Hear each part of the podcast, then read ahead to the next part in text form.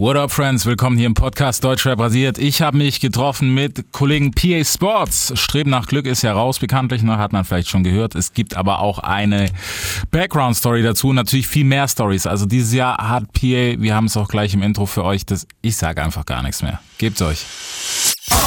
Big FM Podcast. Es wird Zeit, also gebt mir ein Mic. Das ist Hip-Hop, hört ihr? Es wird Zeit für was, das Rap die Stimme erhebt. Yeah. Deutschrap rasiert. Mit Reese. Ein ausgeschlafener PA Sports. Das ist schon mal die erste Lüge in diesem Podcast. Ja, richtig, definitiv. Ich Ja, bin alles andere als ausgeschlafen. Ich bin gefiegt. Gefiegt. Warum? Ist doch, ist doch eigentlich ein entspannter Tag im CEO-Live, oder? Ähm, nee, überhaupt nicht. Das ist sehr kräftereibend hier, diese Radio-Marathon-Geschichte, zu die mich der Giat hier verdonnert hat. Also ich bin, ich bin sehr gerne hier, ich unterhalte mich auch sehr gerne mit dir, aber ich bin so eher so, man nimmt es mit, wenn man mal in der Gegend ist. und er hat gesagt, nein, das ist dein Album, das ist das wichtigste Album, was du bis jetzt gemacht hast, du musst dafür Ja. hustlen, Dicker, und dafür musst du auch mal wieder ins Auto steigen und äh, Ich wollte schon, also dann wäre ich echt gepisst gewesen. Ich wäre auch hochgekommen, aber unter anderen Umständen. ja, ja. Ich weiß nicht, ob ich hochgekommen Doch, ich wäre schon. Ja, freut mich hier zu sein auf jeden Fall. ja, ist cool, ist schon eine Weile her. Ist fast ziemlich genau ein Jahr her, bisschen über ein Jahr her, Ja, wenn ich mich nicht täusche, ne? Richtig, richtig. Da war es noch nicht so, wie es ist, aber ey. Wir haben uns zur, zum keine Tränen Release Ja. getroffen und da habe ich, glaube ich, das Crossover-Projekt so Genau, da war das halb Angeteasert, angeteasert, so. geleakt, so wie, so wie das immer sein muss. äh, Ähm, ja, genau, und jetzt sind wir hier später mit acht Trilliarden anderen Geschichten. Ja. Äh, ich glaube, es war das Jahr, wo man auf jeden Fall, man ist an dir nicht vorbeigekommen, kann man glaube ich sagen. So. Ja, es war auf jeden Fall Also- ein sehr, ähm, sehr, wie soll ich sagen, es war ein sehr wildes Jahr. Also es ist sehr viel passiert im letzten Jahr 2020. Ich glaube, bei jedem, ich glaube, äh, für viele war es auch so das schlimmste Jahr. Mhm. Bei mir auch zum Teil. Die erste Hälfte, äh, kann man gar nicht sagen. Die erste Hälfte war auch relativ erfolgreich, weil Ja. Crossover rauskam. Also Business, Game, Hip-Hop-mäßig lief alles, aber es sind auf jeden Fall viele Konfliktherde aufeinander geprallt, sodass auch für mich auf jeden Fall ein sehr kräftezerrendes, e extremes Jahr. Also es gab, glaube ich, noch nie mehr Probleme wie in diesem einen Jahr. Aber es ist auch aus äh, noch nie etwas Positiveres aus etwas Negativem heraus entstanden. So, also, d- also alles, was ich jetzt auch gemacht habe, äh, Ende des Jahres, zu Ende des Jahres hin, im Zusammenhang auch mit diesem Album Streben nach Glück und so, wäre wahrscheinlich so nicht passiert, wenn ich nicht äh, diese Entwicklung gemacht hätte und halt auch nicht erlebt hätte, was ich letztes Jahr erlebt habe. So, das war halt alles irgendwie notwendig gewesen. Hast du alles erst jetzt geschrieben? Also in dem vergangenen Jahr, so das komplette Album? Ähm, wann, wann, wann kam denn der älteste Song auf dem Album? Ähm, ich habe alles letztes Jahr geschrieben, außer sieben Jahre. Okay. Sieben Jahre habe ich während der äh, Produktionsphase zu Crossover. Sieben Jahre habe ich tatsächlich kurz nach unserem letzten, äh, nach unserer letzten Begegnung, irgendwann da, in dem Zeitraum wird es gewesen sein, da habe ich es aufgenommen. Okay, korrekt. So, die Frage aller Fragen ist, wenn du heute schon Marathon hinter dir hattest, über was quatschen wir denn nicht mehr? Was, was, was nervt dich denn schon wieder, dass du es nicht zum hundertsten Mal beantworten willst? Ach, wir können über alles reden, Digga. Nur natürlich, wenn du dann bei vielen Radio-Interviewern sitzt und auch so schon viele Formate gemacht hast während der Promophase, dann erwischst du dich selbst natürlich dabei, dass du irgendwann klar. anfängst, äh, viele Thesen und Dinge, die du in den Raum wirfst und Mindset-Geschichten, die du auch irgendwie vermitteln willst, dass du dich irgendwann anfängst zu wiederholen. Ja. Und äh, dann fängst du dich halt auch an, in dem Bereich zu bewegen, dass die Leute anfangen, langsam genervt zu sein und dass die Wertigkeit von dem, was du sagst, irgendwann auch an Gewicht verliert, weil du es halt äh, jeden Tag überall hundertmal sagst und dann ist es halt irgendwann ein bisschen so played out. Ähm, aber grundsätzlich habe ich während dieser gesamten, äh, dieser gesamten äh, Phase zum Album auf jeden Fall viele Gespräche geführt und ich denke auch äh, mindset-technisch probiert, so gut es geht, so gut ich es aus meinem Standpunkt heraus kann, irgendwie den Leuten etwas Positives näher zu bringen, so meiner Zuhörerschaft, meiner Community, meiner Base etwas Posit Positiveres näher zu bringen, Positives näher, näher zu bringen. Und ähm, ja, das war so in den, in den Statements und in den Interviewgeschichten und so ein bisschen für mich der Auftrag. Ja. Ohne dass ich da jetzt auch zu pädagogisch rangehen wollte. So, ich wollte einfach eine gute Sache machen, ähm, verbunden mit dem mir persönlich wichtigsten Album, das ich je gemacht habe, inhaltlich betrachtet. Und das sollte von einer guten, schönen Energie leben. Ja, natürlich jetzt nicht so Good Vibes Party, weil Ja. das ist das Album halt nicht. Nee. Aber dass die Leute wissen, hier, da geht, da ist jetzt keiner irgendwie vor uns, der mit Verbitterung an seine Sache herangeht, sondern Ja. eher mit Liebe. Und ähm, mir ist umso mehr in den letzten Wochen und Monaten bewusst geworden und wurde mir auch vor Augen geführt, wie stark und krass eigentlich Liebe ist so, und Empathie. Also wenn du die Leute empathisch erreichst, hast du sie, also besser kannst du einen Menschen nicht erreichen. So. Vor allem, wenn es deine Authentik ist, hast du sowieso gewonnen. du? 100 Prozent. Ja, Mann. Das ist auf jeden Fall sehr nice. Ich fand's, ich fand's auch sehr spannend. Vor allem, man, man kann ja bei dem Album, kann man glaube ich wirklich sagen, also jetzt mal unabhängig von Promophase und so, ne, aber man hat es irgendwie so, vielleicht nicht die Entstehung unbedingt miterlebt, aber so den Weg dahin, weil es gab so viele Geschichten, auch, auch jetzt mal unabhängig, ob es vor kurzem war, weißt du, oder so auf deine ganze Karriere gesehen, wo man einfach nach dem Album, glaube ich, auch ein bisschen besser versteht. Weißt du, Ja. dass man sagen kann, okay, das ist vielleicht, weiß ich nicht, da war Pierre, auch wenn er pissig war oder so, weißt du, auch Distiraden und sowas. Ähm, man hat mehr Verständnis danach dafür. Oder halt auch nicht, ne? Ist natürlich immer so im Angesicht, äh, im Auge des Betrachters. Ja, ähm, ich habe gerade einen interessanten Podcast auf dem Weg hierhin gehört, ähm, wo halt einer gesagt hatte, ich weiß nicht mehr genau, also ich glaube, es war irgendwas von Backspin. Ähm, da hat einer gesagt, da haben sich so drei Leute auch über das Album unterhalten und da hat einer von den dreien gesagt, hätte der seine Promophase so aufgebaut, dass er sieben Jahre nach den 100 Bars gebracht hätte, hätte das so viel Gravierendes verändern können, weil dadurch, dass dieser sieben Jahre Song als erstes kam Ja. und die 100 Bars danach, hat man diese Wut und dieses, diese Emotionen, die auch in den Bars aus ihnen heraussprechen, auf eine ganz andere Art und Weise wahrgenommen.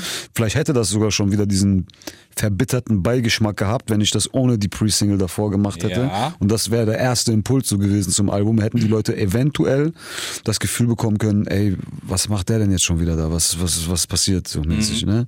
Das war mir auch bewusst und deswegen war es mir ganz wichtig, am Anfang erstmal grundsätzlich einen komplett anderen Impuls zu setzen. Nicht, weil ich das jetzt irgendwie so mathematisch, strategisch durchplane, sondern einfach, weil ich, mir war es ganz wichtig, die Leute nicht auf den Irrweg zu führen oder die nicht auf den Weg zu führen, wo die denken, okay, das ist jetzt so, aber im Endeffekt ist es gar nicht so. Und die Emotionalität und die Integrität, dieses Deeper auf diesem Album ist omnipräsent und ist auf jeden Fall äh, ganz weit vorne, dominierend. Und deswegen wäre es auch falsch gewesen, die 100 Bars als erstes zu bringen. So. Und äh, sieben Jahre war halt so der Opener, der aber ganz klar gemacht hat, ey, in meinem Leben passieren Dinge. Von denen erzähle ich euch die ganze Zeit nichts. So. Ja. Und äh, jetzt erzähle ich euch mal, hier, so geht's, so sieht's in Wahrheit aus. und ähm, ab diesem Moment ist natürlich, du machst dich nackt, Ja. die Hose ist unten. Und ähm, ja, ja, das, das, das, that's it. Hast du irgendwie gerade beim Feedback, ich meine, das Feedback war eigentlich ganz, ganz schön, muss man sagen, so auf sieben Jahre, so wie es zumindest, so wie man es zumindest mitbekommt, ne? Weiß natürlich auch Voll. nicht alles. Ähm, hast du dir Kopf gemacht, wenn das jetzt, oder weiß nicht, was hätte dich angepisst als Reaktion? Ähm, angepisst hätte mich gar nichts, weil ich war in diesem Moment wirklich an einem sehr schwierigen Punkt in meinem Leben. Diese, dieses, dieses gesamte, diese ganze Entscheidung, dieses Album so zu nennen, diese Songs auszukoppeln, auf diese Art und Weise nach außen zu gehen, war für mich auch eine Form der Problembewältigung. Ja. Und ich habe auch die Probleme zum Teil bewältigt. Also als sieben Jahre rauskam, war ich gerade lost, ohne richtiges Zuhause im Soho-Haus in Berlin am Leben, war total ähm, in der Luft am Hängen, wie es weitergeht mit mir, was ich mache, wie ich mit der Situation umgehe. Ähm, Konflikte auf der Straße sind richtig hochgekocht in diesem Moment. Also es ist, es ist richtig hart geworden und ich habe in diesem Moment quasi einfach gesagt, komm, ich schieß jetzt richtig drauf und Ja. entweder explodiert alles oder ich hole mir meinen Frieden auf diese Art und Weise. Und ich habe es wirklich gemacht. Das heißt, dieser Song kam raus in einem Moment, wo ich das wirklich sehr intensiv gespürt habe und halt auch mit diesem Problem konfrontiert gewesen bin. Auf eine extremere Art und Weise wie äh, jemals zuvor in diesen sieben Jahren. Ja. Und es war einfach dieses Album, ich habe mich mit diesem Album so rausgekämpft aus diesen Sachen, die mich probiert haben aufzufressen. Mhm. Und deswegen war ich ja grundsätzlich schon mal auf alles vorbereitet. Also ich war grundsätzlich, war mein State of Mind, ey, du lässt jetzt die Hose runter. Ja. So, du erschaffst unfassbar viel Angriffsfläche. Und ähm, gucken wir mal jetzt, wie die Leute darauf reagieren. Kann sein, dass auch, dass du beschossen wirst. ey, auf jegliche Art. Ja, bei den 100 Bars war mir klar, dass davon äh, aus jeglichen Richtungen ähm, Gequatsche hätte kommen können so. Und äh, bei sieben Jahre auch war ich, war ich der Meinung, dass ich hätte viel mehr, also ich hätte viel mehr Shit erwartet. Ja, auch so ein bisschen auf dieses Feminismus-Ding äh, Ja. bezogen, dass, äh, dass es halt auch ein, irgendwo ein heikles Thema ist, ähm, darüber zu sprechen, dass auch eine Frau in einer Beziehung toxisch sein kann. So. Ja. Und äh, da dachte ich, dass es viel mehr auf mich einprasseln wird. Aber umso mehr hat es mich dann am Ende erfreut und äh, glücklich gemacht zu sehen, dass wenn du einfach ehrlich bist, du die Frequenz der Menschen erreichst und sie sich zu dir connected fühlen und gar nicht mehr probieren, irgendwie ein Haar in der Suppe zu suchen, sondern einfach nur sagen, verdammte Scheiße, ich fühle den Typen so. Ja. Und äh, das war es eigentlich, also quer durch die Bank. Und vor allem, was noch wertvoller war, die Intimität dieses Themas wurde irgendwie respektiert. Ja? Ich habe zwar nach dem Video noch so ein kleines Dings dran gehangen, wo ich etwas sage, was mir sehr wichtig war, weil für mich ging natürlich, die Entscheidung war sehr viel mit der Verantwortung äh, verbunden dass ich der Mutter meiner Tochter zum Beispiel jetzt nicht irgendwie noch Probleme mit diesem Song Ja, mache klar. und da morgen auf, mit dem Finger auf sie gezeigt wird. Ja. Und das war für mich ausgeschlossen dadurch, dass sie keine Person des öffentlichen Lebens ist und dass das auch nicht im Umfeld meiner Tochter stattfindet und so. Aber trotzdem war für mich persönlich nochmal wichtig, dass selbst wenn es äh, anonym ist und sie, sie sich selber niemals irgendwie richtig angegriffen Mhm. fühlen muss, dass trotzdem nicht irgendwie in dem Kommentarfeld unter YouTube was weiß ich, so wilde Theorien über sie Ja. oder über meine Beziehung oder über, ey, das ist ja voll scheiße, was ist das denn für ein Mensch oder keiner. Sowas Mhm. wollte ich um Gottes Willen nicht haben. Und ich, davon ging ich auch aus, dass dann auch viel so ur- Verurteilen passiert, auch für, für, äh, für die andere Seite. Und das war auch, da habe ich mich auch voll unwohl mitgefühlt. Ja. Und das ist alles nicht passiert. Die Leute haben es angenommen, die haben es gefühlt, die haben es respektiert. Ich habe keine Kommentare gelesen, wo sich jemand rausgenommen hat, irgendwie so voll das Urteil über mein Privatleben sich Mhm. zu bilden und da jetzt so voll drüber zu reden und äh, keine Ahnung, irgendwie auch vielleicht schlecht über die Mutter meiner Tochter zu Ja, reden oder klar. sonst was. Und das war, das war für mich krass, dass das so äh, dass das so unantastbar für die Leute war und die das auch alle genau so aufgenommen haben. Das war mega wertvoll natürlich. Ja, es ist auf jeden Fall schwierig, weißt du, vor allem wenn du in dem Track dann halt auch so, ähm, gerade gerade die Lines hörst, zwecks Borderline und sowas, wo man dann schon, keine Ahnung, ob es jetzt jemand ist, weißt du, der selber drinsteckt und sagt, ey, wie kann der das sagen? Weißt du, so diesen Film. Es ist schon krass, dass die Leute da wirklich gesagt haben, okay, so, vielleicht sich auch einen Kommentar gespart haben, im Sinne von negativ und dann vielleicht gedacht haben, so, nee, komm, das ist zu persönlich, weißt du, weil heutzutage, jeder wird beschossen, so, für, für jeden Schrott und deswegen Ja, voll. krass, dass das bei dem Song nicht passiert ist. Ja, Mann. Ja, Mann. Aber auf jeden Fall sehr geil, dass du ihn gemacht hast. Ich meine, das ist halt auch ein Thema, wo nicht jeder hier irgendwie sagen würde, hey, da traue ich mich ran. Ja, das war für mich, wie gesagt, der Song war nicht nur ein Song, der Song war auf jeden Fall eine Entscheidung, ne? Safe auf jeden Fall, glaube ich. Hast, hast du danach nochmal irgendwie, gab es dann tatsächlich nochmal Gequatsche? Also gerade, von deiner Ex-Freundin? Also privat, das Problem ist äh, nach wie vor äh, präsent in meinem Leben, aber es ist natürlich durch diesen Entschluss, diesen Song zu releasen und halt auch ein Stück weit öffentlich mit diesem Thema umzugehen, so ein bisschen abgeklungen, aber ich würde lügen, wenn ich jetzt sagen würde, dass sich das so komplett erledigt hat. Ja. Das ist eine, das ist eine schwierige Geschichte. Ja, und ich will halt, wie gesagt, jetzt gar nicht zu intim da reingehen. Nee, nee, also, Ähm, aber es ist halt so, wie es ist und ich probiere damit so umzugehen, wie ich kann. Und ähm, ich habe natürlich Hoffnung, dass man irgendwann eine, eine Basis findet, einfach normal miteinander umzugehen und sich auf einer freundschaftlichen Ebene zu begegnen. Also von meiner Seite aus ist das eigentlich schon seit vielen Jahren möglich. Aber es ist, wird halt schwierig, wenn ähm, die Gegenseite halt ähm, ja, eine Trennung in der Form nicht akzeptieren möchte, dann drehst du dich halt die ganze Zeit im Kreis. Und aus diesem Kreislauf habe ich mich befreit, so. Und stehe jetzt quasi am Seitenrand dieses Spielfelds und äh, man kann nur noch so drauf gucken dann irgendwann, weißt du. ja. Das ist krass, aber ja. Ja, aber ich meine, guck mal, weißt du, das musikalisch zu machen ist halt schon so. Ich glaube nicht viele, das, weißt du, dass es nicht viele gemacht hätten, weil man einfach jetzt mal unabhängig von der anderen Person, weißt du, es ist halt ein heikles Thema und darüber zu sprechen ist halt, pff, weiß ich nicht. Ich glaube, der 24-jährige PA hätte es, glaube ich, nicht gekonnt. Nee, sonst hat er es ja auch nicht gemacht, weil der 24-jährige Pierre hatte schon das Problem gehabt. Ja.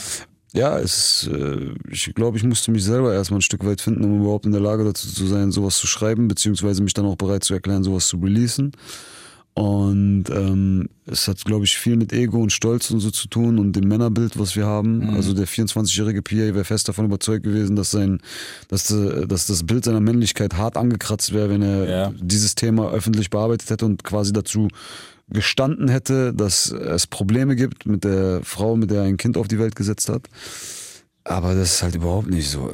Ne? Es ist Teil meines Lebens, Ja, ist Teil klar. meiner Realität, ist Teil meiner Geschichte. Und ähm, das meinte ich halt auch in meinem ersten Statement, bevor die erste Single kam. Ich habe mich halt aus der Gedankenwelt anderer Menschen befreit, weil Mhm.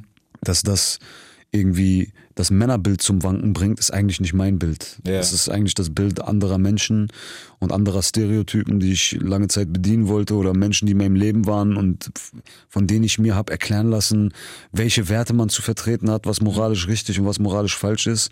Und ich finde es halt moralisch überhaupt nicht verwerflich, zu seinen Emotionen, zu seinen Schwächen und zu seinen Problemen zu stehen. Es gibt halt Männer, die können das nicht.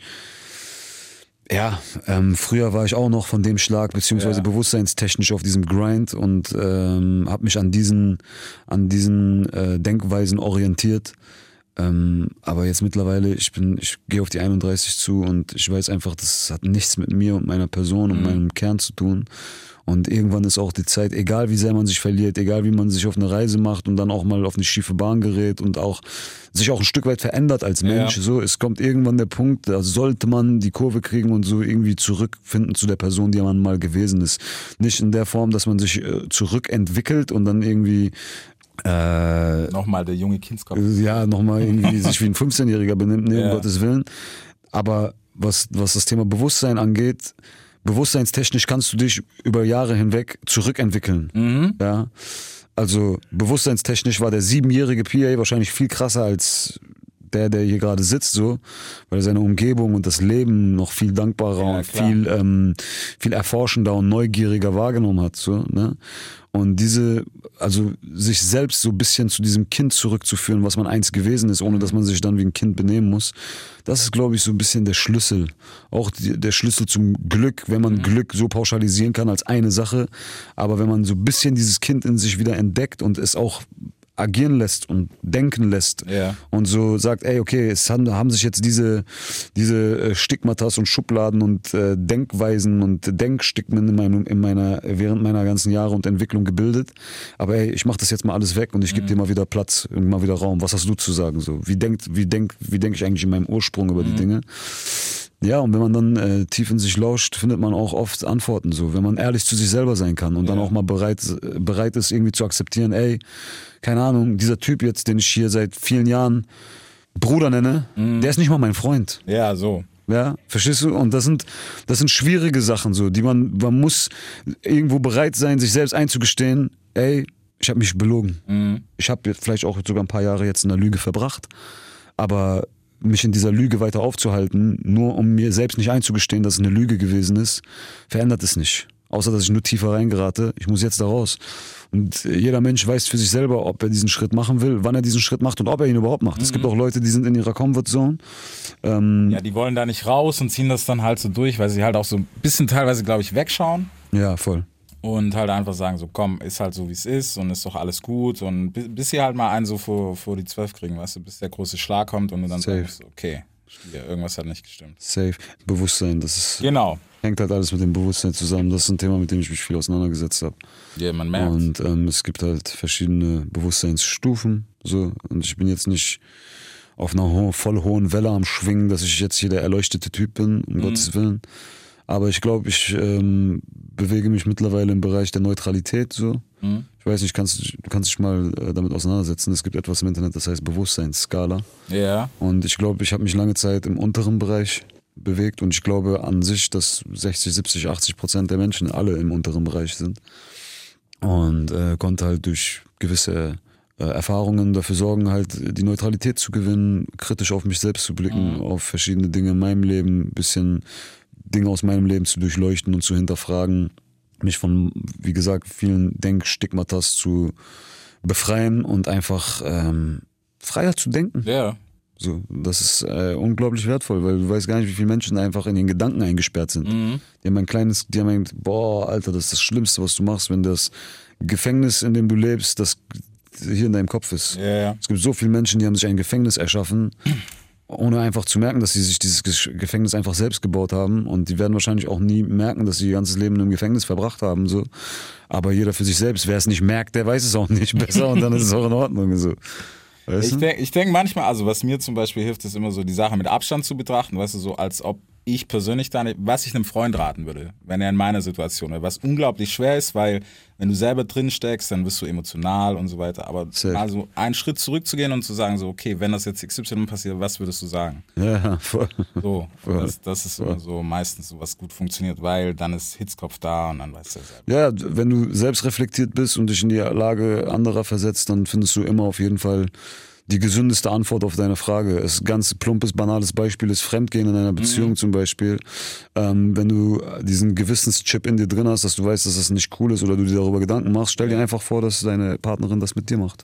Stell dir dieses Bild eins zu eins in deinen Kopf vor und dann weißt du ganz genau, guck mal, ich tue ihr jetzt gerade nichts anderes an als das, was mit mir passieren würde, wenn ich Ja. das jetzt erfahren würde. Genau. So, und ab diesem Moment entscheidest du dich dann entweder bewusst dafür, ein Arschloch zu sein oder nicht. So. Aber wenn du es machst, dann machst Ja. du es bewusst. So. Und Ja. dann weißt du auch, ey, ich baue hier gerade Scheiße und ich bin, ich bin Wichser für das, was ich gerade Genau. mache. So. So. Ne? Aber das, das ist ja halt immer so, weißt du, das ist dann immer so abgetan. Vor allem in dem Punkt ist es ja dann noch schwieriger, weil dann gibt es den Typ, der sagt, ja Bruder, das ist gar nicht so schlimm, weil wir machen das halt so und so weiter. Ja, ja, wir sind Männer, das sind Ja, Frauen ja. und so, aber ja, das ist, das ist, Ja, totaler, das ist totaler Blödsinn. Das ist Also, genauso wie der Typ, der sagt, ey, wenn ich dich erwischen will, ich würde dem Typ auf die Fresse hauen. Niemals würdest du das machen. da, ja, das, das, Ja, also es gibt so ein paar, die würden das safe machen, aber niemals würde das jeder machen so. Das ist äh, totaler Blödsinn. Also ähm, ich habe für mich auf jeden Fall äh, klar bewusst gemacht, dass es eine krasse, ist schon eine krasse Form Mhm. von Verrat. So, ne? Wenn deine Partnerin, mit der du wirklich, also es muss schon deine Partnerin Ja, sein, nicht jetzt irgendeine, mit der du gerade ein bisschen rumbolst oder ihr lernt euch gerade kennen. So, da muss schon, es muss eine Integrität da sein, Ja. dass man diese Loyalität und dieses, ähm, diese Verantwortungsbewusstsein gegenüber einander voneinander auch erwarten kann. Genau. Auch dieses, diese Treue ist etwas sehr Schönes, aber verschenkt ihr auch nicht an jeden Vollidioten, der dir gegenüber untreu ist. So, weißt du? Ja, Also das heißt, da muss eine gewisse Realness zwischen euch sein. Aber wenn die, wenn die da ist und du deinen Partner dann betrügst, dann ist das schon, also ist krass, es ist eigentlich der krasseste Verrat, Verrat, ja. so, weißt du, weil du verrätst eigentlich die Person, die am nächsten an dir dran ist, die Person, mit der du in einem Bett einschläfst, Ja, in einem Bett aufwachst. Ja, Schwierig, schwierig. Und dann es sich dann so leicht zu machen und zu sagen, okay, wir sind Männer, bei uns ist was anderes. ja das ist Quatsch. das ist, ähm, es ist leicht gesagt, aber die Welt funktioniert nicht so. Sie hat meiner Meinung nach noch nie so funktioniert, aber jetzt, heutzutage funktioniert sie erst recht nicht so. Ne? Und ähm, ja, ich war auch mal auf, auf dem Bewusstseinsstand, dass ich dachte, dass es bei mir was anderes wäre, wie auf der Gegenseite. Und ich weiß, dass es einem Mann auf jeden Fall bedeutungstechnisch was anderes bedeutet wie einer Frau. Ja. Ja? Aber vom Gewicht her, Nein. am Ende des Tages ist es, was es ist. Ebenbürtig, ja, ist Gleichgewicht. Ganz einfach, verstehst du? es ist ja die exakt gleiche Handlung so, weißt du? Das ist halt, ja. Aber gut, in so einer Welt leben wir halt. Wird- Wird auch besser. Glaube ich zumindest, keine Ahnung. Das ist halt alles so eine Sache, ey. Äh, abgesehen davon, ey, Props übrigens äh, auch an die Kollegen von Stoke, eine sehr, sehr coole Doku. Danke, Mann. Ich muss sagen, ich bin ein harter Fan von deiner Mom, also am liebsten hätte ich gesagt, ich quatsch mit deiner Mom eine Runde so.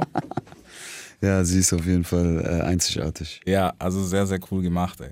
Wie, wie war es für dich? Hast du dir mittlerweile schon angeschaut, ne? Ja, klar, klar. So, wie war der Blick von außen danach zu sehen? Weil es ist ja auch viel vom Anfang bis heute, weißt du, und du hast ja, ich weiß nicht, warst du dabei, als die anderen gesprochen haben, dein Bruder und deine Mom? Ja. Warst du im gleichen Raum? Also hast du da schon gehört? Ähm, ja, nicht komplett. Für Okay. mich war es sehr, ähm, war ein sehr emotionaler Moment, als ich meinen Vater reden hören hab. Ich habe ein sehr gutes Verhältnis Mhm. zu meinem Vater.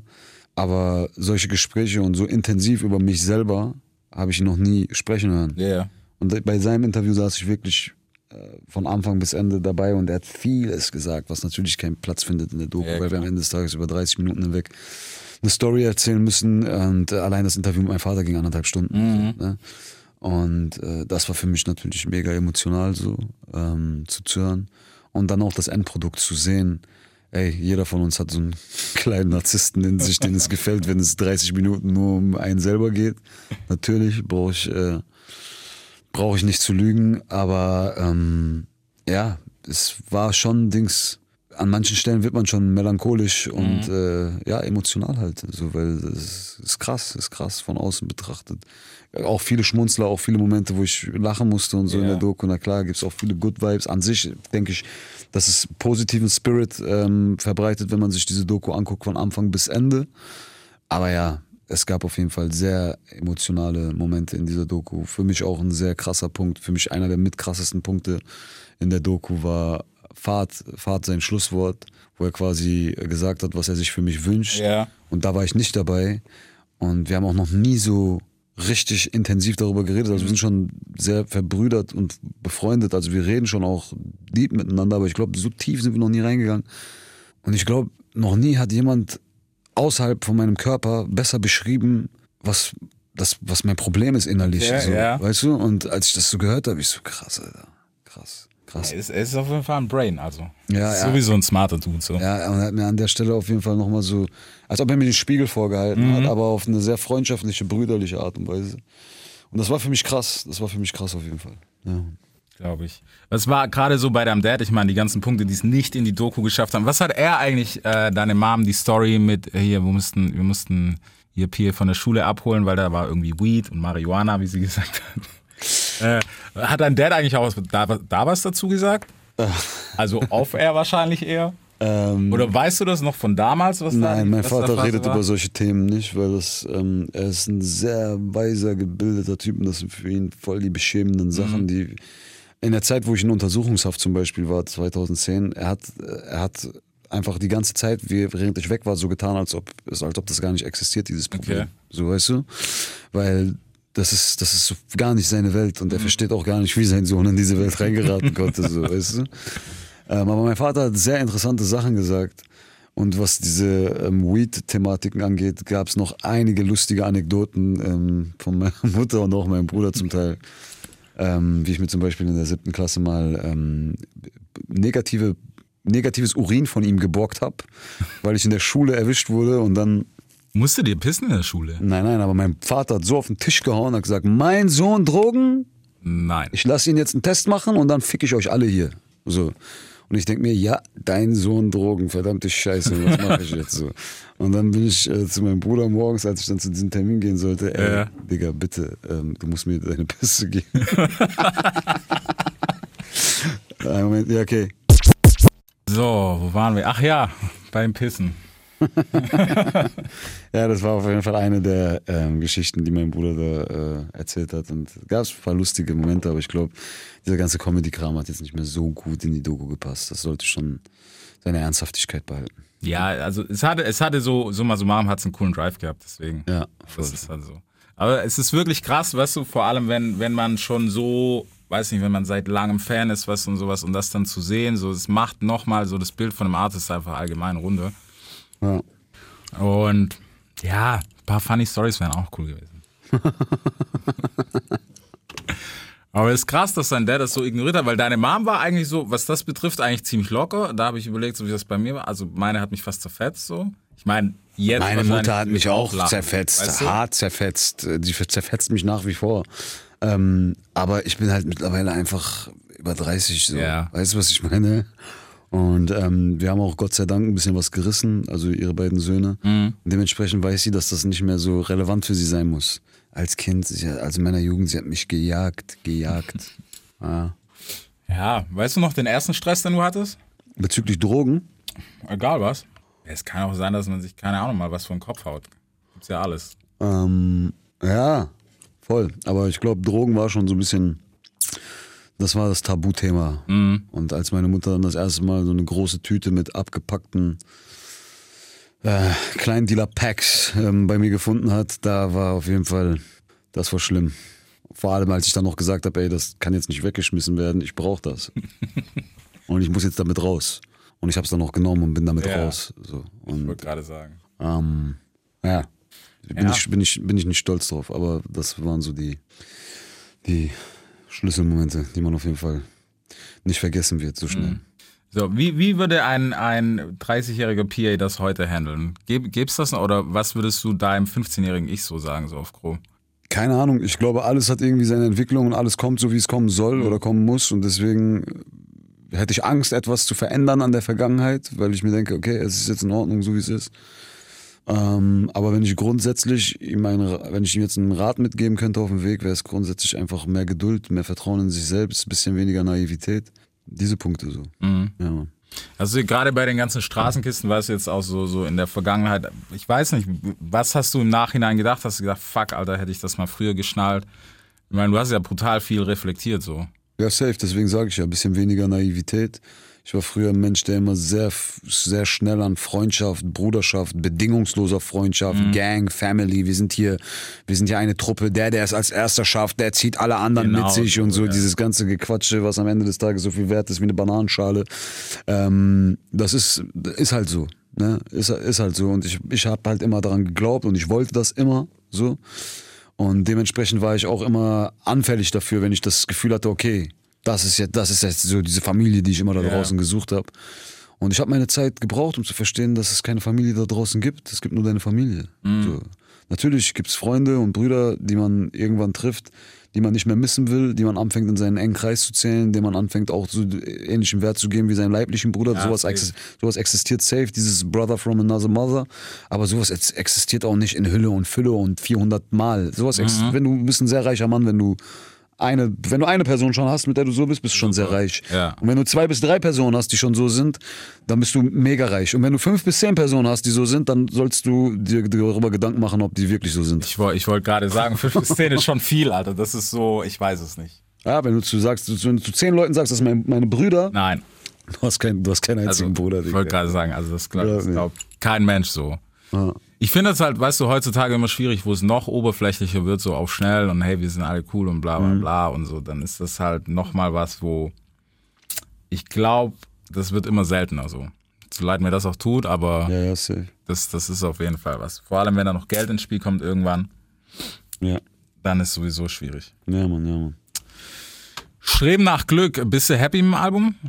Also musikalisch oder grundsätzlich Performance, äh, Erfolg und diese ganzen Geschichten? Nein, ich würde bei dem Album wäre ich echt nur musikalisch, weil was juckt, da juckt doch kein Erfolg, oder? So. Ja, aber mal abgesehen davon war es diesmal auch das äh, erfolgreichste Release von mir Mhm. selber. Also ich habe damit auf jeden Fall für mich selbst einen Step gemacht, den ich vorher nicht gemacht habe.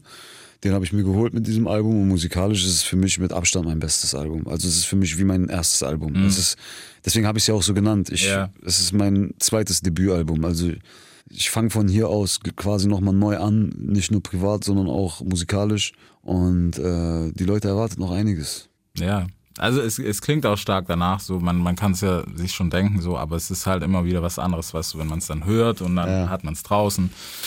Und der eine oder andere sagt vielleicht so, ja, okay, haben wir schon gehört. Der Mhm. andere sagt so, meh, keine Ahnung, finde ich eigentlich schon ganz gut, was er da gemacht hat. Ja. Aber nach so langer Zeit, weißt du, du bist ja auch nicht seit gestern im Game. Deswegen glaube ich, für viele schwierig, das einzuordnen. Vor allem auch, weißt du, für viele Fans von damals. So, Das Geilste ist, ich war gerade in einem Radiointerview in Frankfurt und da wurde mir, wurden mir so verschiedene Ausschnitte gezeigt von Sachen, die ich mal geredet habe. Und dann wurde mir das letzte Interview mit dir angespielt, wie ich im Interview mit dir zuletzt gesagt habe, dass ich nie wieder ein Album machen würde, das 18, 19 Tracks hat. und, und anderthalb Jahre später, oder zwei Jahre später, komme ich mit einem Album raus, das 18 Tracks hat.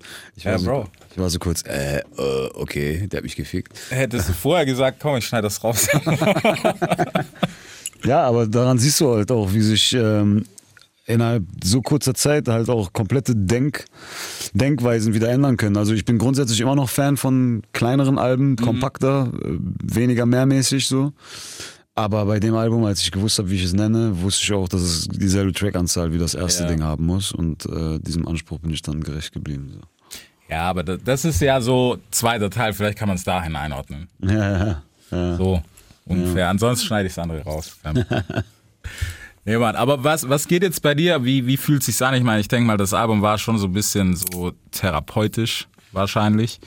Ähm, mit der Last von den Schultern, jetzt ist nur noch sie, oh, wir machen Good Vibes, weißt du, es, ja- es hat ja auch coole, weißt du, so tanzbare Tracks drauf und die ein bisschen nach vorne gehen, Major Deal und sowas. Ja, voll. Ähm, ist es jetzt, dass wir den PA eher kriegen oder sagst du so, hey, ich bin noch nicht ganz fertig mit erzählen? Weil ich glaube, das wird, das ist, glaube ich, gerade so eine Panik von Fans so.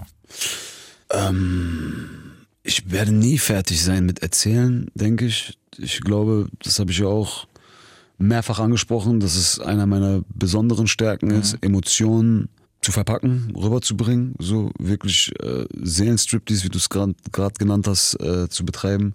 Aber ich bin auch keiner, der sich das erzwingt. Also mein Leben muss einfach die Umstände schaffen, um so eine Musik zu machen. Ich bin jetzt nicht scharf drauf, weil dass ich dieses Album gemacht habe, ist aus sehr viel Schmerz heraus entstanden. Kein Mensch ist scharf auf Schmerz oder Leid oder so, ne? Aber ähm, solange ich auf meiner Reise bin, solange ich mich äh, äh, auf meinem Streben nach Glück, sage ich mal, befinde, wird's wird's immer tiefgehendere Eindrücke meiner Gedankenwelt geben. Ob es nochmal so tief gehen wird wie jetzt auf dieser Platte, weil es halt auch ein sehr tiefes Jahr war für mich. Das weiß man nicht, das entscheidet mein Leben. So, das ist halt auch der größte Beweis dafür, dass es real ist. So, wenn ich jetzt beispielsweise 2022, keine Ahnung, alle Maßnahmen werden aufgehoben, das komplette Leben wird wieder auf ein Level gefahren, wie wir es kannten. Und ähm, ich mache sieben Urlaube in dem Jahr und alles ist cool, ja, dann werde ich so ein Album nicht machen können. Dann werde ich Ja. mir auch so ein Album nicht aufzwingen, nur weil die Leute es gerne wollen, weißt du? Leben wird entscheiden. Gut. Ja, Ja. aber, aber es ist ja, auch, es ist ja auch gut so, weil, weiß nicht, auf Krampf ist das, weiß ich nicht. Also ich habe jetzt Ich auf jeden Fall noch genug, genug Schmerz und genug äh, Dinge, die mich beschäftigen und auch es entwickelt sich ja weiter. Ich habe Ja. jetzt ein, ein Buch zugemacht, aber dieses Buch hat zehn neue Bücher geöffnet, so. Ja. Ähm, wo ich jetzt auch wieder neue, neue Erfahrungen sammle, auch als Mann, ja. ähm, die ich äh, zu verarbeiten habe. Man guckt, wie sich das entwickelt. Was würdest du sagen, war so in diesem ganzen Jahr so der tiefste Punkt? Gab es auch mal einen Punkt, wo du gesagt hast, komm, scheiß drauf, ich schmeiß alles hin? Das nicht, dafür war die Kämpfernatur in mir schon immer zu stark. Minimale Momente, wo ich sage, ich fick jetzt alles und scheiß auf alles und keine Ahnung was gibt's, aber das sind auch immer nur Momentaufnahmen, die dann noch schnell wieder verfliegen, spätestens nach dem ersten Joint oder so. Nachdem man sich irgendwie beruhigt hat. Aber ähm, Oder erinnere ich mal an ein Telefonat? welches Telefonat? Ähm, okay, ich muss, ich muss das bisschen getribbelt erzählen. Also es gab eine Sache, die passiert ist. Telefon klingelt, PA. Ich so, ja, PA, was ist los? Ja, bla bla bla, so, so und so. Ich so, so, so und so, korrekt, dass du anrufst. Cool. So, dann ging es, boah, das muss so um die Ecke kommen. Dann ging es um eine Person, über die sich ein PA Sports dezent aufgeregt hat, um das so zu sagen. Und ja, da war dann schon kurz, wir rasieren den ab, ich fick den, bla bla. War cool. Ja, gibt's auf jeden Fall auch noch. Aber für das, für das Telefonat echt, bis heute sage ich Respekt, Alter. Weil der, wär- der Anruf wäre eigentlich nötig gewesen. So. Danke. Ach, selbstverständlich. Ähm, ich habe auf jeden Fall, ja, es verschiedene Momente. Natürlich in dem Moment, als ich wach wurde, diesen einen Morgen und meine Mutter mir die Fotos von ihrem abgefackelten Wagen geschickt hat, das war schon ähm, sehr verstörend. Äh, verschiedene Sachen, Sachen auch, die in meinem Privatleben passiert sind, die ich jetzt nicht im Detail so erzählen Ja. und ausschlachten möchte. Ich glaube, sieben Jahre steht für sich selbst. Man braucht da jetzt nicht noch detailversessen in, in die Geschichte reingehen. Da Haben heute wahrscheinlich zehn vor mir gemacht. ja, das, sag doch mal. Ja, das bringt auch am Ende des Tages nichts, weil glaub es mir, ich kann reden, wie ich will. Man muss es erlebt haben. Ja, safe. Verstehst du, was ich meine? so. Ja. Und ich kann dir jetzt hier erzählen von Eskalationen und Eskapaden und du willst gar nicht die Connection dazu Mhm. aufbauen können. Man muss es erlebt haben und äh, am Ende des Tages reicht sieben Jahre, glaube ich, als Erzählung, dass man sich ungefähr vorstellen kann, was da abgeht und Ja. wenn man es sich vorstellt, noch hundertmal schlimmer. So, was soll ich erzählen? Weißt du, was ich meine? Ähm, ja, aber natürlich gab es letztes Jahr auf jeden Fall sehr intensive Momente, wo ich mir dachte, verdammte Scheiße, was geht ab, Mann? was geht ab, Alter? Kannst du, wenn du so zurückguckst, was, was war so ein völlig, weiß ich nicht, was war so völlig unnötiges Kopfzerbrechen oder Streit oder was auch immer?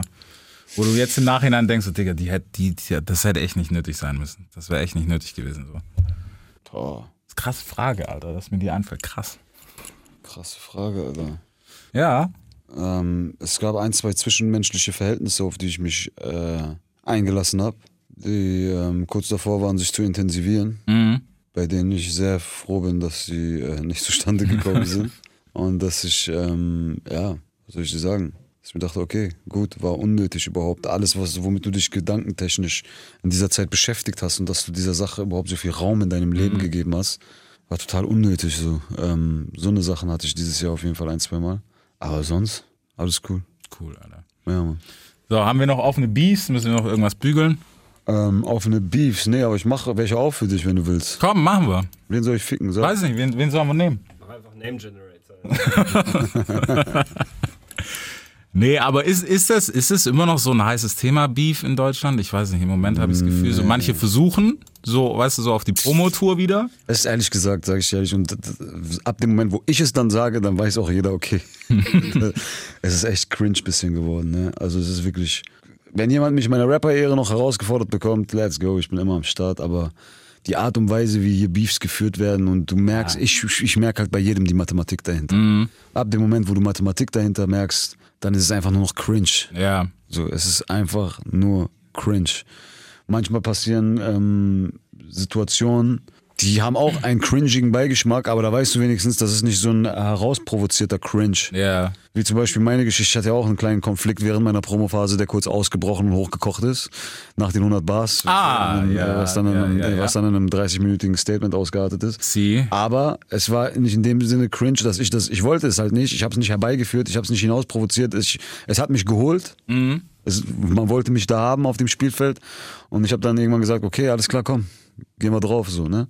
Ähm, aufs Spielfeld. Ja. Und äh, ja, aber sonst, also wenn es nicht irgendwie wirklich entsteht aus der Realität heraus und das so künstlich erzeugt wird oder man das so künstlich probiert zu erzeugen, dann hat das schon einen sehr cringigen Beigeschmack. So. Ja, Mann. Ja, so auf, auf sportlich sage ich immer noch, ist es cool, weißt du, so, so weil diese Battle-Rap-Historie, die haben wir halt einfach und die wird auch nie weggehen aus Hip-Hop. Ja. Hoffe ich. Wenn die weggeht, dann ist auch kein Hip-Hop mehr so, unterm Ja. Strich. Dann ist es cool, weil das, das treibt, das ist wie Sport, Alter. Das ist so, keine Ahnung, du kannst zehnmal gegen irgendwelche Dullis zocken und ziehst sie immer ab oder du spielst halt mal Augenhöhe und musst dich wirklich anstrengen. Ja, aber ich finde das, äh, ich finde das Persönliche hat auch nochmal seinen eigenen Charme. Also genau das meine ich. Ich finde diese, ich könnte nie wieder zum Beispiel jemanden dissen, mit dem ich kein persönliches Problem habe. Früher habe ich es genau umgekehrt gesehen. Ich habe gesagt, ey, das ist doch nur sportlich. Ich habe jetzt hier Haft gedisst und so. Das ist aber nur Competition so. Ich bin doch einfach ein junger Boxer, der jetzt so in den Ja, Ring ja. reinkommt und herausfordern will. Da denke ich mir, komm, was laberst du da? Da habe ich sogar noch, ich kann mich noch genau erinnern, wie ich sogar in Interviews gesagt habe, wenn ich sogar mit jemandem persönlich ein Problem habe, dann kläre ich das lieber persönlich und so. Also Dissen ist sogar legitim bei Leuten, die man nicht kennt. Ja. Weißt du? Aber ich würde mir voll dumm dabei vorkommen, wenn ich jetzt zum Beispiel einfach jemanden dissen würde, so aus irgendeinem Competition-Grund. Einfach so, weil ich so, er muss schon sehr wack sein. Ich muss mich durch seine Wackness schon beleidigt fühlen und wirklich so richtig gefickt fühlen von seiner Wackness, dass ich sage, okay, es muss jetzt gesagt werden, dass dieser Typ wack ist. So. Aber sonst, nur wenn richtiger, richtiger Hass mit im Spiel ist und Hass entsteht auch eigentlich aus Liebe heraus so, also wenn eine gewisse Verbundenheit mit dem Spiel ist, dann wird's erst interessant, Digga. Dann wird's erst interessant. Das hat äh, Guilty 400 interessant gemacht. Das hat, glaube ich, dieses 30-minütige Statement interessant gemacht. Das hat die 100 Bars Final Kill interessant gemacht. Da ist ja auch sehr viel Wut in mir drin gewesen. Auch wenn man keine bestimmten Namen gehört hat, wusste man ungefähr, weißt du? Ja, man konnte sich Ne? zusammenreimen. So. So und äh, es feiern, also habe ich auf jeden Fall viel mehr Leute mit erreicht wie, weiß ich nicht, 2012, einfach Rundumschlag auf die ganze Szene. Da, das Ja. hätte man ja als Competition betrachten können. Safe, ja. PH Sports, der kommt in die Ecke, der disst mit ein paar belanglosen Lines, Bushido, Sido, massiv, Haft. So, aber das hat eigentlich größtenteils nur Hate gebracht, weil die Mhm. Leute es nicht verstanden haben. Weil die Leute verstehen es nicht, wenn es keinen persönlichen Hintergrund Ja. hat. So, wenn es aber einen persönlichen Hintergrund hat, dann sagen die, okay, das und das ist passiert und deswegen hat er jetzt das und das gemacht. So. Ja, aber die, die über, überreagieren dann auch. Weißt du, dann, ist, dann wird wieder auch erwartet, so, oh, Festival sind auf dem gleichen Festival, okay, die müssen sich jetzt was vor den Kopf hauen. Safe. Wo ich mir denke, so, Digga, die haben sich gedisst, Punkt. Das, das findet in der Musik statt, dann ist doch auch okay. Ob die jetzt danach Kaffee trinken, lass sie doch danach Kaffee trinken gehen. Scheiß drauf. ja voll. So. Hast du die Sachen eigentlich von diesem Jahr gebügelt? Die Sachen von diesem Jahr, Ja, was Fitna betrifft und so. Ja, was heißt gebügelt? Ne? Ich habe das gemacht, was du mitbekommen hast. Ja. Was anderes habe ich da nicht gemacht, weil ich bin auch nicht der Meinung, dass ich da was mit wem zu bügeln hätte. Da gibt es höchstens Leute, die vielleicht mit mir was zu bügeln hätten. Weil ich weiß, wie ich mit sowas umzugehen habe. Ne? Ich, will ja, ich will ja keinen Streit mit niemandem, ich bin gechillt. Aber die Leute wissen auch, wenn sie mich auf dieses Spielfeld ziehen, dann performe ich da auch. Und dann bin Ja. ich auch, ist auch, bin ich auch jetzt nicht die leichteste Nuss. Und ich bin nicht geil drauf, dort wieder ähm, stehen zu müssen. Aber ich bin auch nicht derjenige, von dem sowas ausgeht. Also muss ich auch nichts bügeln. So, weißt du? Die Leute sollen nur darauf achten, dass ich nicht nochmal auf diesem Spielfeld auftauche, weil ja, äh, beim nächsten Mal wird man dann halt noch weiter ausholen. Und das ist, das ist wie in einer Ja. Gewaltspirale. Das ist was ganz Normales. Erstmal du haust jemanden auf die Fresse, dann äh, du kassierst ein Messer und dann irgendwann artet es in einer Schießerei aus. So, und äh, wir haben es diesmal nochmal kurz vor der völligen Eskalation irgendwie eingedämmt bekommen. Und das ist auch in Ordnung. So, man braucht jetzt nicht noch eine weitere Stufe davon oder die nächste Stufe davon zu erreichen. Nein, das, ist unnötig. das auf keinen Fall. Also ich finde, ich finde, das ist auch ein bisschen manchmal zu, zu Geilheit, weißt du, von außen zu sagen, so, boah, hoffentlich passiert das und das Ding. Mhm. Und dann passiert's und dann sind auf einmal alle geschockt, so, oh mein Gott, was ist da passiert? Ja, das ist ja das Standardthema. Ja. Das ist auch dieses Thema mit der Kredibilität. Ne? Alle Ja. wollen immer die kredibilen, realen Rapper, aber wenn dann mal was wirklich ähm, äh, äh, kriminalistisch betrachtet schwerwiegendes passiert, ja, Ein juristischer Fehler. äh, dann ist dann ist auf einmal dann ist auf einmal jeder so Dann, dann ist, oh Mitte Gott, der Gesellschaft und sauber und so. Und ich, ich finde ja eigentlich das Gedanken, der, den Gedankengang gut, ja. Dass man es nicht feiert, wenn ein Mensch einen Menschen umbringt oder Gewalt antut Mhm. So oder sonst ja. was. Um Gottes Willen. Das ist natürlich ist gesund so zu denken. Alles andere wäre krank, ja. Definitiv. Aber warum redet ihr dann vorher so viel Scheiße? Ja. Verstehst du, was ich meine? Ja. Ganz einfach. Dann, äh, dann, aber habt doch dieses Mind- Mindset so und vertretet das vorher. Aber die ganze Zeit zu sagen, der ist nicht real und der ist nicht real. Guck mal, die deutschen Rapper sind alle lustig und das ist alles ein Witz, bis dann wirklich mal der erste liegt so und dann Ja. boah, das ist ja voll asozial und diese schlimmen Menschen und Ja, genau. was wollt ihr denn jetzt eigentlich? Ja, so. weißt du, was ich meine? Was, was, so, das, ist, das ist so ein bisschen der, der Zwiespalt und das Paradox an der ganzen Geschichte, aber ja. Ja, aber es ist, es ist ja auch, weißt du, unterm Strich, solange es passiert ist, okay. Und so soll es ja auch sein, weißt du. Wenn sportlich ist, cool, sind wir alle Voll. cool. Und Voll. Rest reicht ja auch. Und ansonsten haben wir Streben nach Glück. Hast du, hast du eigentlich mittlerweile Streben nach Glück, hast du einen ultimativen Weg gefunden? Nö, ich kann auch nicht mehr beschreiben, was das ultimative Glück ist oder Glück an sich bedeutet. Ich weiß es nicht. Ich glaube, Glück ist etwas, was uns in unserem Leben immer mal wieder begegnet und auch verlässt. Und je nachdem, wie gut wir performen, sorgen, können wir dafür sorgen, dass es uns nicht verlässt und dass es bleibt. In welcher Form auch immer sich jetzt dieses Glück äh, ausdrückt. Ne? Ja. Ob in einer zwischenmenschlichen Beziehung oder in was anderem, was einen erfüllt. Keine Ahnung. Ne? Man muss für alles, was einen glücklich macht, irgendwie auch hasseln, damit es bleibt. Das auf jeden Fall, ey. Vor allem, äh, dann weißt du, wenn man noch Leute unter sich hat, auf die man gucken muss, nach denen man gucken muss. Voll. Wie viel Druck macht dir das eigentlich mittlerweile? Boah. Verantwortungsdruck, Erwartungsdruck Ja. da mal natürlich, aber ich probiere mit einem kühlen Kopf bei der Sache zu sein. Ich habe auch gute Jungs um mich herum, die mir viel Arbeit abnehmen, die ähm, Parts einnehmen, die mich auf jeden Fall mies abfacken würden, wenn ich mich jetzt den ganzen Tag damit auseinandersetzen müsste. Und ähm, ja, das macht es für mich auf jeden Fall erträglicher, weil ich muss auch irgendwie einen Spagat machen. Ich muss irgendwie selber Artist bleiben, irgendwie Ja. ein, Künst- ein Label voll mit Artists führen. Und das ist halt äh, manchmal leichter gesagt als getan, aber ich gebe mein Bestes. So. Ja, das hatten wir ja letztes Mal schon, der Spagat. Es ist halt so, weiß ich nicht, man, man hat immer Piel so auf dem Schirm so irgendwie, also im Moment hast du es, glaube ich, noch gut gependelt so, weißt du, dass du trotzdem mehr Künstler bist als CEO nur, aber kann halt auch schnell umschwappen. Ich glaube, so für jeden, der, für jeden Newcomer, sage ich jetzt mal, bist du eigentlich nur noch CEO, sorry. äh, bist du nur noch CEO, weil, Bruder, hoffentlich signed er mich, weißt du? Ja, und ich habe, muss ich auch ehrlich sagen, ich habe dieses CEO-Wort einfach beschlagnahmt. Ja, das ist mir auf dem Album aufgefallen, das erste Mal tatsächlich. Nenn mich so, ich merke das jetzt. Die Leute nennen mich wirklich so. Ich habe mir echt, Also, ich hab mir echt dieses, ich habe mir echt, hab, ja. ich hab mir echt dieses AKA angeeignet, so wie Savage, der King of Rap Ja. ist. Ich bin jetzt der CEO. Es gibt keine anderen CEOs. Ihr könnt alle eure Firmen dicht machen. Findet eine neue Be Bezeichnung dafür, Leute. Da gibt es mit, mit Sicherheit den einen oder anderen. Also es, äh, es, fing, es, fing mit einem, es fing mit einem Spaß an auf jeden Fall. Ich habe es jetzt nicht so todesernst gemeint. Ja. Auch wenn ich tatsächlich CEO einer Firma bin. Aber wir haben aus diesem CEO so ein, so ein Wort wie der Boss oder der King Ja, es, gemacht. Das also ich habe es nur von 40 das erste Mal mitbekommen, als ich mit dem gequatscht habe, weil er so dieses Don-Ding gepachtet hat, so ein bisschen auf einem Auge. Und dann war so, ja, der CEO muss das abchecken, bla bla, weil, können wir das schon sagen, dass 40-Album kommt? Ja, ne, ist glaube ich schon bekannt. Ja, klar. Ja, ne? Weil, weil wir deswegen was rumgedeichselt haben und so. Und dann, ja, ich quatsch mit dem CEO und dann machen wir das. Und, da, und dann auf dem Album habe ich gedacht, so, okay, der meint das ernst mit dem Spitznamen. Das war jetzt nicht nur einfach so, weißt du, aus seiner Position so, ja, mein CEO muss das checken, sondern okay. Ja, Mann. Facts. Müsst ihr abchecken. Friends, wir waren eigentlich schon am Ende mit unserer Folge, aber dann ist uns aufgefallen, dass wir noch gar nicht über Musik gequatscht haben. Äh, will ich euch natürlich nicht vorenthalten. Raw Uncut, wie immer, gibt's das Ganze jetzt hier. So, was ist denn mit dem Song AD passiert? Den hast du ausgekoppelt, dazu gab's mega Welle. Ja, was soll denn damit passiert sein? Ich weiß es nicht. Brauche eine, konkrete Frage. So, ja, erzähl. AD war so ähm, nach sieben Jahren 100 Bars Final Kill, Streben nach Glück, die sehr gewichtig gewesen sind. Das waren, diese Songs hatten sehr viel Gewicht. Ne? Danach habe ich die Nummer mit Kapi gebracht, die ähm, schon mal so der erste Step dann nach dieser, nach diesen drei Seelenstriptease-Songs, wozu Ja. ich 100 Bars auch zähle. Das ist für mich auch eine Art des Seelenstriptease, auch wenn es hart ist. Ähm, war dann der Song mit Kapi das erste, was halt inhaltlich angeknüpft hat, aber schon so ein bisschen angefangen hat, diesen kommerziellen Raum zu eröffnen. Ey, hier Ja. gibt's auch Hits, Hits auf dem Album, äh, wenn man sie so nennen kann. Äh, Ich mag dieses Wort irgendwie gar nicht mehr. Es ist schwierig. Es ist mittlerweile ein Synonym für. Wack-Song für mich geworden, wenn du sagst, ich habe einen Hit gemacht. Ja. Wenn jemand schreibt, ich habe einen Hit gemacht, heißt das für mich, der hat einen Scheiß-Song gemacht. Ja, der hat einfach nur so Mathematik, so die Matrix durchgelesen. Okay, das ist er. Deswegen.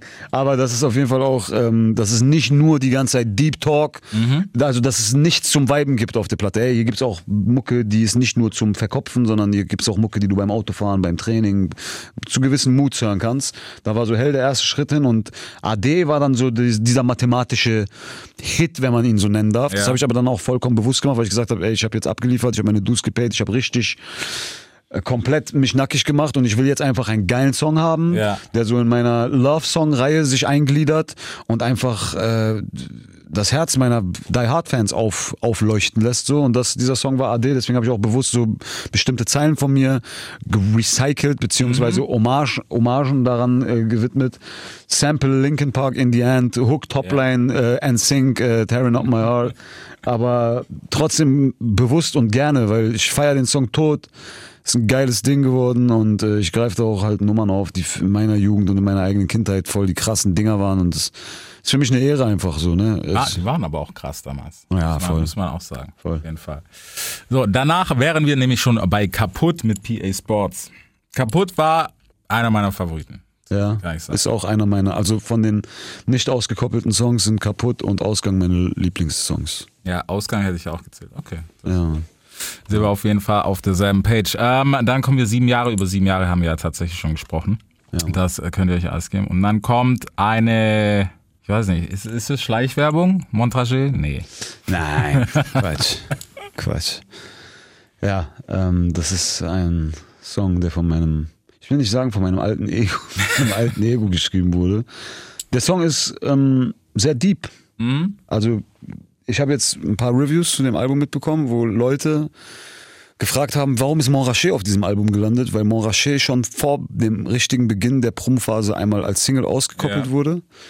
Für mich war aber die ganze Zeit klar, dass dieser Song auf dem Album landet, weil es für mich einer meiner absoluten äh, Lieblingssongs ist, weil ich dort einen Vibe kreiert habe, der für mich neu gewesen ist, aber der Song ist gar nicht so, also ich merke es anhand der Reviews, der, alle denken, das soll so ein Vibey-Song sein, Ja. der so Player-Fuckboy-Song. Und für mich persönlich ist dieser Song so emotional, ne? In diesem Song stecken echte Emotionen drin. Das ist nicht nur irgendein Scheißgelaber, das ist ein Typ, der dort in dem Moment sich damit auseinandersetzt, dass er weiß, dass er mit einer Frau ist, die er gerne lieben würde, Ja. aber er muss sich verarschen, um sie zu lieben, weil er weiß, dass sie nur lügt, sobald sie den Mund aufmacht. Und äh, das ist ein ernsthaftes Problem. Das ist nicht, das ist keine, ähm, das ist kein Spaßsong für mich so. Ja. Und diese diese Sache gehört für mich mit in dieses Streben nach Glück Album. Und ich fand es voll krass, dass das keiner gecheckt hat. So, das ist halt für alle nur so ein, keine Ahnung. ja, er, das ist so ein Clubsong, weißt du, wo alle das so feiern und kein juckt eigentlich was gesagt er redet so über Ballen mit einer Frau. Nur so Ja. kam das so rüber. Das ist so das Einzige, was bei den, bei den meisten hängen geblieben ist. Aber es ist halt äh, voll, ich finde das, wenn ich sag in der Hook, ne, weiß, dass Frauen wie du nur kommen und gehen. Ja. Oder wenn ich das nochmal höher performe, das ist für mich, ähm, ich sag, deine Liebe ist fake, weiß, Mhm. dass Frauen wie du nur kommen und gehen, ja. Es ist schon krass, oder wenn ich sage, ich höre dir zu, obwohl ich weiß, dass du am Lügen bist, Ja. so, ne, so dieses, ey, ich, ich, hab, ich bin in deinem Bann gefangen, so. Es ist krass, es ist krass. Und gleichzeitig habe ich das aber halt auch geschrieben in einer Zeit, wo ich eigentlich selbst eigentlich noch voll gefangen war in der anderen Kiste, die ich da dort auf dem Song sieben Jahre thematisiert habe. Und dieser Song ist für mich auch einfach so, du hörst in diesem Song raus, wie sehr ich mich auch einfach nach diesem plumpen Ding einfach mal gesehnt habe. Ja, einfach mal so, ja. Einfach mal wieder ein Wochenende mich gehen zu lassen. Ja. Verstehst du, was ich meine? Also für mich stecken unfassbar viele Emotionen in diesem Song. So. Und das habe ich selber erst in einem sehr. Für mich war es auch dieser Vibe-Song, der es, der, der es für jeden anderen gewesen ist, bis ich in einem bestimmten Moment, als ich in einem gewissen Zustand war, ja, ich will das jetzt nicht mal weiter ausführen, da habe ich diesen Song gehört und ähm, ich bin, das ist jetzt wohl persönlich, aber ich bin zu diesem Song einmal komplett zusammengebrochen. Ne? Und das ist voll krass, weil nicht sieben Jahre hat das mit mir gemacht, nicht Ausgang. Keiner dieser Songs konnte das mit mir machen. Und der. Der Song hat das mit mir gemacht, weil ich in diesem Moment, in diesem Zustand, dieser Song ist durch meinen Körper durchgegangen, ja, und ich habe in diesem Moment erst gecheckt, was für Emotionen von meinem Ego unterbewusst Ja. in diesen Song überhaupt eingebaut wurden beim Schreiben, die ich selber gar nicht gecheckt habe, während ich sie geschrieben habe. Und als ich das dann so gehört habe, auf diesem äh, Level in dem Moment, dass ich wirklich alles, jede Hieroglyphe gecheckt habe, dachte ich mir, verdammte Scheiße, was ist das für ein Song? Und als dann diese Hook losging, dieses Babe, nimm noch einen Schluck vom Morasche, dann kam dieser Drop und dieses, äh, weißt du, als dieses, weißt Frauen wie du nur kommen und gehen, Bruder, ich bin, ich kann es nicht in Worte fassen, Digga.